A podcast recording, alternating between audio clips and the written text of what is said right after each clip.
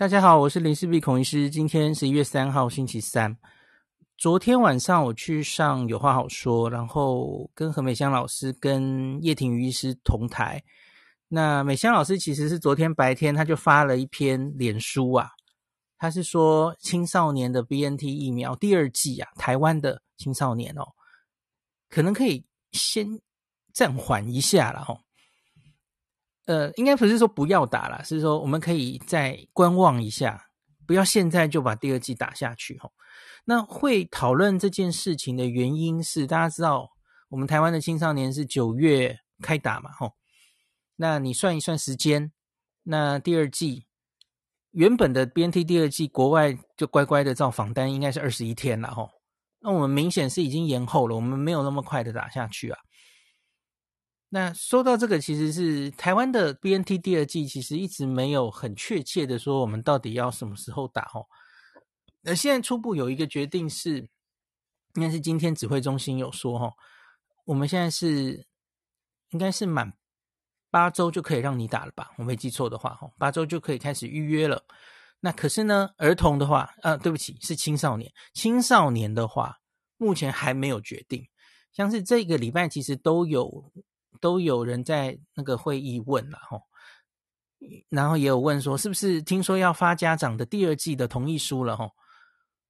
那可是，据今天祥祥在记者会的回答是，应该是还没有完全确认哦，因为专家也要开会决定这个到底我们第二季要在什么时机打，那风险评估可能还需要做一下哦，所以因此我觉得连连专家自己都还在讨论的时候，你这时候去问家长的意愿，其实没有什么意义吧？因为你理论上应该在那一个同意书上详细的写清楚。你的风险评估，那家长才好决定，不是吗？不然你现在其实就是一个意见调查而已，没有什么意义。这样，OK，所以我觉得这可能还可以再等一下。那等的原因是这样的齁，呃，好像是前天吧。那祥祥报道报告齁，就是我们台湾的青少年打了 BNT 第一剂之后啊，我们也有心肌炎齁。十月二十七号，呃，对不起，不是不是前天，已经几天了哦。十月二十七号的时候，其实就有报告哦，这个 BNT 之后出现心肌炎十九例。那这个其中十九例哦，多半还是在十二到十七岁，有十六例哦。那十三男三女，那这十九个人有十八个人是轻症。十七个已经住院，一个人是根本没有住院，他就是门诊追踪即可，吼，都是轻症。那只有一个人住院中，那这个人很有名，就是大家应该都听过，就是桃园那位女学生，那有呃装叶克膜，那上礼拜好像有传出很严重到需要截肢的那位，吼，那那位其实我我有跟大家分析过嘛，吼，我有点怀疑他会不会是病毒引起的，吼，但我就不赘述了，吼。可是我们就当它也许也是疫苗，反正就报告了嘛，吼。那所以你可以看这个，就是目前十九例，有一例比较严重，吼，你就大概这样想，其他十七例都已经出院了。好，那假如来算我们的这个发生通报率了，这个打完疫苗之后的通报率，心肌炎的通报率，打完第一剂之后，吼，那男生这样算是百万分之二十二点五。女生是百万分之五点五，好，这个跟我之前跟大家分享的哦，诶，美国的或是日本的数字相比如何嘞？有一点高哦，有 有点高。那可是各国的这种通报这个的数字哦，可能都有一些低估的问题。比方说，我常跟大家讲 vs 系统。它它应该是偏向低估的，因为它是很被动通报的系统。那所以呢 vs 系统男生打第一剂，美国然后才五 percent 啊，我们现在报二十二点五。那可是这个东西，其实在比方说别的不良反应，像是严重过敏啊，严重过敏 vs 系统好像也是报百万分之个位数，可是到了英国、到了日本、韩国，其实它都是大概十万分之一，就是差了十倍。所以这个我没有太担心，那可是哈，我比较担心的是因为现在看不同的国家的资料，哈，呃，第二季的风险是比第一季高的，这个大概大家看到都是这样嘛，吼，因为学理上也是这样，因为第二季我们都知道，哈，mRNA 疫苗第二季它就是抗体冲得很高，然后它就是不良反应比较多，所以呢，它心肌炎的发生的。通报率也比较高。那在美国的系统里，不管是 VAERS 或是 VSD 系统，大概都是第二季是第一季的十倍，甚至更高，十倍甚至更高。所以你这样可以估算一下，吼，台湾到目前男生打出十六个心肌炎，那所以你假如那些人第二季再打下去，吼，我们可能会看到一百六十个心肌炎，一百六十个，嗯。所以我觉得这个真的是 可能要思考一下了哈。虽然从美国的资料看起来，从以色列的资料看起来，呃，这些心肌炎多半是轻症，是没错了。可是也有看到严重的嘛哈。那现在还在住院的，虽然比例比较低哈。那所以美国这一个月来，他在讨论，不管是儿童施打、青少年施打 BNT。总是在讲利大于弊，用他们自己的数字，所以呢，像昨天何美香老师就讲，那我们的数字是什么？我们应该也要自己，你不是嘴上讲利大于弊嘛？你应该要用我们自己的数字，那我们没有，你应该用相近的人种看看有没有哦，然后来推估到底我们的利弊到底是怎么样哦，而不是直接就跟大家说理论上有好处，就利大于弊四个字就告诉大家了哦。很老实的说，我们的 青少年疫苗开始打的时候就是这样啊，就是直接用利大于弊回答我们，所以就直接开打了嘛。我们的青少年开打是没有经过 ACIP 开会的哦，是没有的哦。你去找会议记录，没有，这是指挥中心自己决定的哦。哎，对不起，我是不是爆料了？是不是要剪掉？好，随便啦。好，OK。那所以呢，我觉得现在我们有第一季的数据了哈。那明明看国外的数据，我们就会想，哇，你这样第二季直接打下去，我们搞不好会看到一百六十个心肌炎的话，那我们的利弊得失到底还是不是一定利大于弊呢？好，那我来念几个呃老师们的意见哦，像是这个黄高斌老师啊，他提出四个原因，他觉得应该要暂缓第二季哈、哦。那他说，第一个哈，那个跟我刚刚讲的一样哈，不管是 BNT 或莫德纳，第二季副作用都大于第一季啊。那他说，这个第一季通报率目前差不多是美国的两倍，其其实要看是哪一个，好像不是两倍耶哈，好像比两倍更高。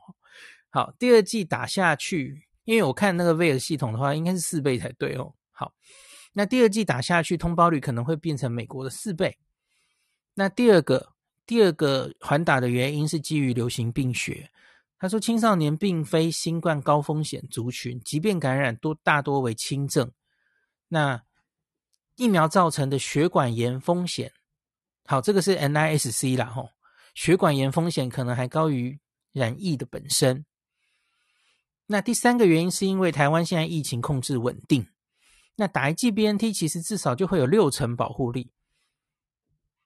诶，这个六成可能是针对 Alpha 吧？哈，针对 Delta 的话，可能应该是三成。那你要看重症的保护力，大概不是只有六成，然后重症可能至少有个八成。好，我我补充一下，哈。好，那第四个理由，他说现在包括 BNT 跟莫德纳都在研究降低剂量，并维持其效果。那未来可能会有更适当的第二剂剂量可用。好，这里我跳出来讲一下昨天叶医师的发言哈。那叶医师是这样，回到叶医师最熟悉的英国了哈。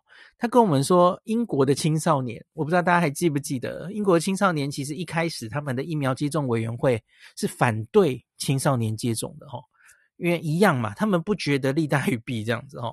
那可是后来呢，大家记不记得英国他们的医疗官，他们是基于考虑社会层面哈。学生的受教权啊，假如学生因为染疫，然后结果又呃一直停课吼，其实剥夺他们的受教权，这个也要考虑。所以因此最后他们做了一个折中的决定，他们先打一剂。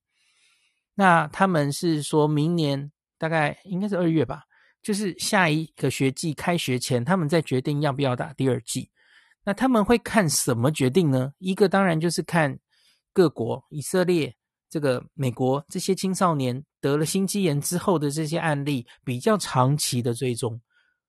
那他们要确定是不是有一些令人担心的后遗症哦。那我刚刚有前一篇有跟前一集有跟大家分享美国追踪了大概三个月的状况了哈。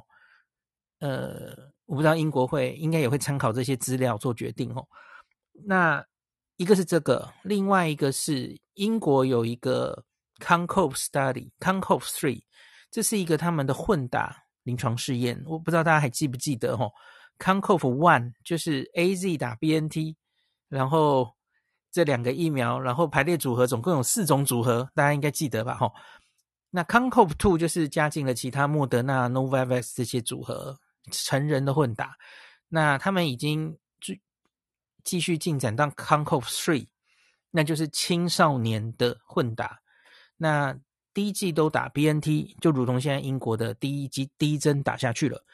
那可是他们接下来就有四组，那一组就是还是打一样的 BNT 全量，那第二组打三分之一剂量的 BNT，这是跟目前美国通过的五到十一岁儿童一样的哈，比较低的剂量。那第三个打半量莫德纳五十。维克哈，那第四个打 Novavax，虽然还没有上市哦，可是大概预期它应该以后会会上市，所以 Novavax 超前部署哦，在混打研究里有加入它这样哦。那所以呢，那叶医师说这个研究大概会在圣诞节前后会有一个初步的结果，所以英国会参考这个来决定，那他们的青少年要打什么怎么样的第二剂啊？那这个临床试验除了看它的不良反应、它的免疫生成反应哦，那打完之后感染的数字、抗体多少，它还有两件蛮有趣的事哦，它还去看这个鼻腔黏膜的这个免疫生成反应，鼻腔黏膜会不会产生 IgA 这样子哦？那对于我们多半的抗体到目前为止验的都是血血里面的抗体啊，吼。那可是大家知道，鼻子黏膜其实才是防御这些呼吸病毒的第一道防线哦。一般认为，我们现在用的这些疫苗哦，在鼻黏膜产生这个抗体的效果是比较差的哦。那总之他们，可是我们没什么资料了哦，所以这篇会去量这个，蛮有趣的哦。那接下来是对于心脏的评估，因为你知道这个每一组大概才。九十个人了，接近一百个人。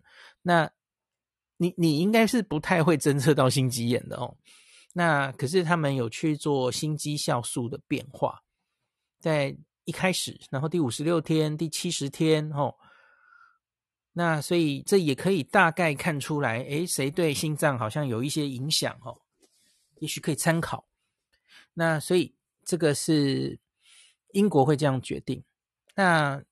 你会问说，他们第一季九月跟我们一样打，那第二季假如拖到明年一二月再打，吼，会不会太久啊？这已经经过多久了？十一、十二、一四个月，就是大概十六周嘛，吼，可以到十六周以上吗？这样？那其实这里就是要引用加拿大了，吼。那我之前我跟大家讲过，加拿大其实原来有允许到可以十六周施打第二季的疫苗。那从他们初步的资料看起来呢，BNT 疫苗他们打的蛮多的哦。那 BNT 即使拖到比较后面才打哦，那他们看到了初步的资料是，竟然还比这个假如太早打的人哦，大概四周就打的人，看起来保护率还更高诶哦。那特别是这我们现在讨论的是青少年嘛，那青少年的免疫力通常是比大人反应强烈哦。那所以我觉得我们可能不需要太为他们担心，然后即使是拖到这么久再打，应该他们的身体还是记记得这个疫苗的吼。所以我觉得可能可以考虑，如同英国一样，我们可以不用急急的在这两个月就做决定，吼，可以再看一下资料。那这当然可能是限于男生吧，吼，因为女生的话大概没有太大的担心，吼，几率是远比男生小的，哦，大概是男生的十分之一而已。女生的第二季也许可以先行啊，哦。好，那再来，我再来念一些有别的老师的一些意见给大家参考哦。呃，我们一直在说我们的儿童啊，五月以来，就是我们自己有没有什么本土的资料来带入我们这个利大于弊的模型？有啦，也是有的。那我有看到黄玉成老师，他也是 ACIP 的委员哦。那他有在这个三十一号的的那个联合报的访问，他有指出啊。他说：“现在要衡量青少年染疫后的重症风险。哦，他说第二剂 BNT 青少年，哦，是三轮要改让十八岁以上的成人先上，那儿童时程未定哦，要衡量重症风险。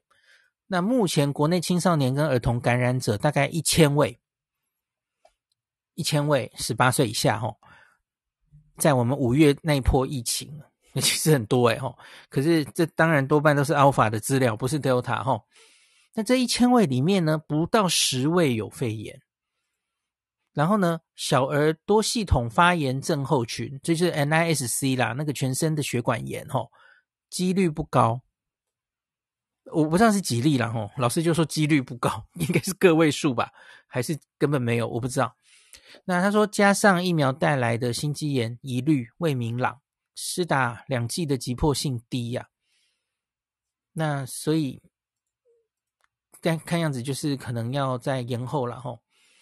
那可是他说考虑学生族群传染力高，如果该族群没有完整的免疫力，面临爆发大规模感染的时候，恐怕会扩散到家中，造成停学停课影响甚大，也需要通盘考量。那指挥中心也请教育局发放第二剂 BNT 接种同意书。咦，已经发了吗？我还没收到。诶，那国内家长担忧孩子接种后并发心肌炎，陷入苦战。黄玉成指出，国内已知有十五例青少年，那是十五例青少年并发心肌炎，严重程度仍需观察。如果以以色列十月公布的数据中，全年龄曾施打五百万剂 BNT 后，他们产生了一百多个心肌炎，可是只有一例死亡，对比例还是蛮低的吼。那我上一篇有跟大家讲，美国其实现在已经通报到两千例了吼，可是好像他们去厘清，目前没有觉得任何一例是心肌炎疫苗的心肌炎造成的了吼。好的，那回来这篇应该还有讲到那个。何美香老师的意见了吼，老师就说不能只是 说利大于弊，要把利弊的数据呈现出来了哈，那如此民众才会有依据可以评估自己是否能承担相关的风险吼，要不要接种疫苗，最终应该还是家长跟青少年的决定吼。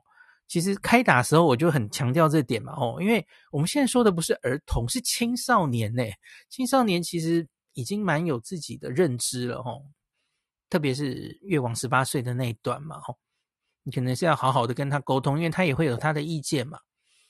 那黄立明老师也有被访问了吼，他说第二季接种与否可以考量两点，一个是疫情，一个是有没有替代方案了吼。那目前全球疫情来看，当然还是有必要接种疫苗以获得保护力的哦。那可是 mRNA 疫苗的替代方案则相对比较缺乏。如果呢，第二季想要混打这个副作用较少的蛋白质疫苗，或是高端，或是 Novavax，目前都还没有研究哈。你今天也有网友那个留言问我，为何不考虑高端？可能还蛮远的，因为第一个高端的青少年临床试验应该还没出来嘛，吼，我不知道什么时候会出来。第二个是高端，现在的确有在做莫德纳混高端，可是问题是那个应该没有包括青少年哦，他只是做十八岁以上吧吼。那所以即使他做出来了，诶，那也不能直接打青少年呐吼，这是个问题吼。那黄立民老师是建议指挥中心要把专家建议揭露的资料都要公布清楚，然后按时程全面供应第二剂。那民众再自行评估是否要接种了吼。我跟大家分享一下，就是世界各国目前已经呃整理出来那个打了 BNT 疫苗之后的呃通报这个心肌炎分年龄大概风险是多高了吼。那台湾这个第一季男生的百万分之二十几，到底是高是低？我们来比较一下了吼。那我们先从美国最常被提到的 Vias 这个通报吼。那男生，我们先看男生就好了吼。它分年纪吼，我们看十二到十五岁，第一季是百万分之四点二，第二季百万分之三十九点九吼，这十倍，几乎几乎十倍。那再来，这个是十六到十七岁，这是威尔斯系统里面看到呃风险最高的一群人吼，十六、十七岁吼，他的第一季是百万分之五点七，第二季是百万分之六十九点一吼，十倍以上哦。好，那再来十八到二十四岁，稍低一点了吼，可是还是高。那第一季是百万分之二点八，第二季是百万分之三十六点八。好，以上这六个。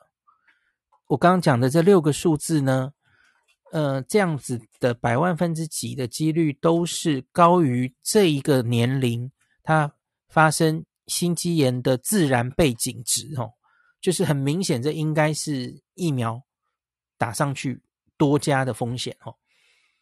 那像是二十五到二十九岁哈，打完第一剂男生 BNT 疫苗是百万分之一点三，这个其实没有超过它的背景值哦。那可是呢，他的第二季，二十五到二十九岁的第二季，吼，百万分之十点八，也是高了大概十倍。那这个十点八就超过他的背景值了，吼。好，那我可以顺便说一下，女生，女生其实就远不如男生高，几乎都是我刚刚说的这个数字的十分之一。其实我就简单的跟大家讲这样就好了，吼，我又不要一一详细的报数据了，吼。那可是即使女生，吼。是十分之一哈，女生在很多的年龄段哈，包括了四十九岁以下哦，十二到四十九岁打完第二剂的 BNT，其实都比她自然发生的心肌炎的几率高。四十九岁以下，基本男生女生哦，比较相对年轻的人哦，打完两剂之后，都比你这个嗯自然发生的。背景之高哈，所以有增加一些些风险。那这是要跟大家讲的哈。那当然，风险最高的还是二十九岁以下的年轻人。那接下来我也来跟大家分享一下，日本也有资料。那大家可能记得我上次有跟大家呃讲过日本的资料哈，莫德纳比 BNT 几率高，高还蛮高蛮多的哈。那所以这里我其实今天在整理资料的时候，我就有点意外，因为诶，我们台湾怎么打 BNT，结果年轻人发生几率这么高？可是日本的 BNT 在年轻人哈，诶，这个 发生的几率就没有这么高了耶。而且我我看到一个比较奇怪的状况是，日本的第二季没有跟第一季差这么多，第二季第一季的风险差不多，所以这里是不是真的还是有人种的问题？这真的是很值得去。进一步再看的齁，日本厚劳省大概在十月中的时候也有公布一个那个不良事项的追踪，包括了心肌炎哦。那全部来讲，日本每一百万人接种齁，心肌炎其实只有一点九件而已。那用施打次数的话，是每一百万人大概一点一件。诶，这个比我们报的一。一百万有二十件，其实低很多哈。而且我跟大家讲过，日本是莫德纳大于辉瑞哈，莫德纳高蛮多的。莫德纳的数字的话，比我们看到这个辉瑞高，是是没问题。可是他们相对来说，他们 BNT 其实心肌炎的几率没有我们那么高哈。所以这里好像我们跟日本就不太一样了哈。那另外，美国有讲过了哈，美国全部平均起来大概是每一百万是五件。那英国是每一百万心肌炎是七点二件，那心包膜炎是五点五件，就大概五到七这样子。那欧洲也有报哈，欧盟是一百万心肌炎零点八件，心包膜炎零点八件。所以你会发现，诶，台湾现在报这个数字才第一季而已，哈，百万分之二十几，这个真是相对比较高。那可是当然也可以有一些解释，吼，因为我觉得台湾大家打之前，哦，就是已经很用力在宣传，诶，要小心哪些症状，吼，可能是心肌炎嘛，施打之后的七天内，哦，几天内可能就会发生，七天内都可能。